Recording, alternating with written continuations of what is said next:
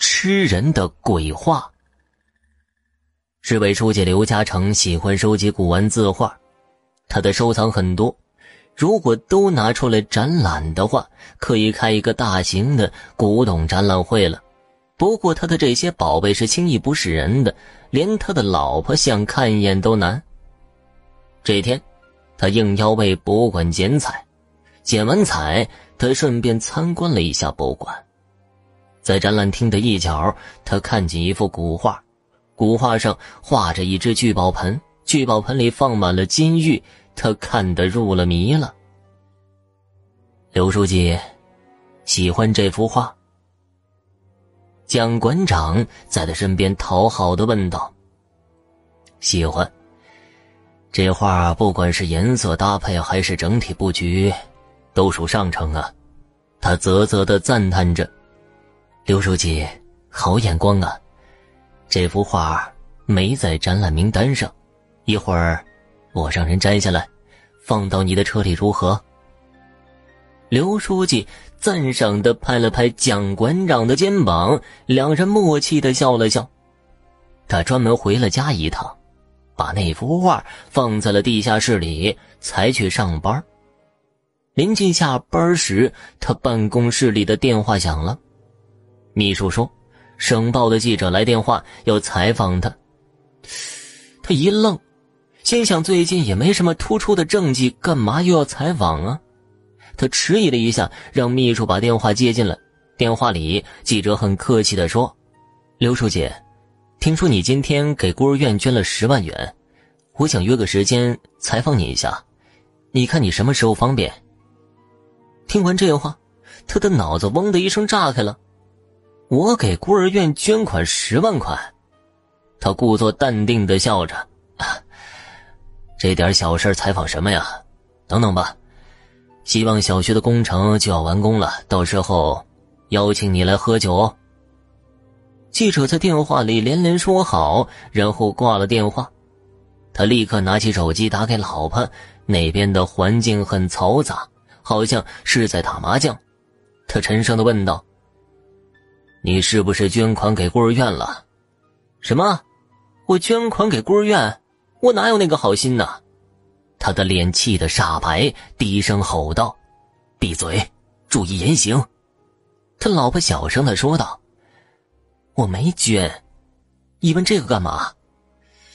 不知道谁用我的名义捐了十万块钱给孤儿院。”他郁闷的说了一句，随后说：“行了，你玩你的吧，回家再说。”说完就把电话给挂了。没到下班时间，他就回了家。老婆打麻将还没回来，他一头钻进了地下室里，摸着那些宝贝，他的心情瞬间好多了。正摸着今天得来的那幅画陶醉的时候，博物馆的蒋馆长打了电话了：“刘书记，您，您怎么把唐伯虎的那幅秋水图给捐回来了？什么？”我把唐伯虎的那幅秋水图捐回去了，怎么可能啊？他说着，立马放下了手中的画，去找唐伯虎那幅秋水图。盒子还在，画却不见了。他的脑门立刻惊出冷汗，这不可能啊！这地下室锁是最先进的密码锁，而且也没有被盗的迹象。他越想越吃惊，连忙在电话里说：“蒋馆长。”画你给我留着，我马上过去。不行啊，现在我这里全是记者，你捐画的消息已经传出去了，画你是拿不走了。蒋馆长小声的说道。听到这话，他拿着手机像是被点了定身法，一动不动的站在那里。先是十万块，然后是唐伯虎的画，这也太诡异了吧。此刻，他的心脏承受不了一般一般的痛，浑身一颤，摔倒在地上。这一夜，他辗转反侧，没睡好，梦见有人把他的全部宝贝一样一样拿走了。他在后面死命的追，可是不管他跑得多快，始终追不回他的宝贝。次日清晨，他还没起床呢，就被一阵嘈杂声给惊醒了。老婆急匆匆地说：“外面全是记者，都是来采访你捐钱和画的。他听完，心里咯噔的一下，慌张跑进地下室，打开门锁一看，顿时傻了眼了。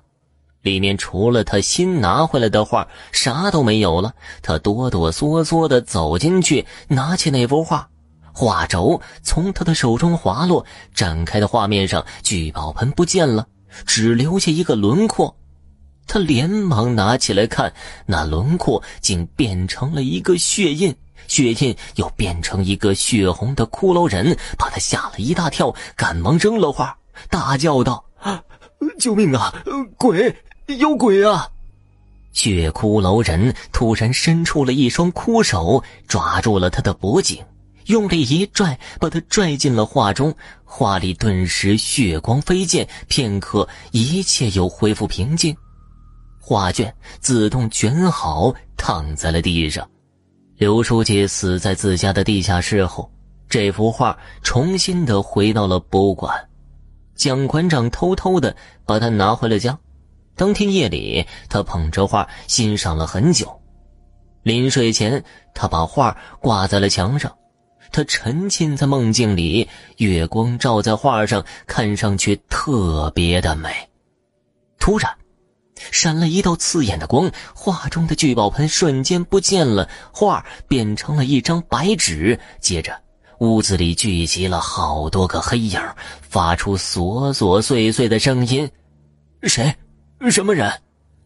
他突然被惊醒了，看到好多人离自己只有几尺远的地方，他顿时吓呆了。那些人渐渐地向他靠近着，他揉了揉眼睛，看清楚了这些人。他们的脸上流着鲜血，眼睛发绿，嘴张得像盆子大小，吐着血红的舌头，挥舞着像刀子一样锋利的手，歇斯底里的喊着：“那是我的，那是我的！”片刻之间，他被吞噬的连半根骨头都没剩下。那些黑影突然消失了，那幅聚宝盆的画自动的挂在了墙上，散发着诡异的光芒。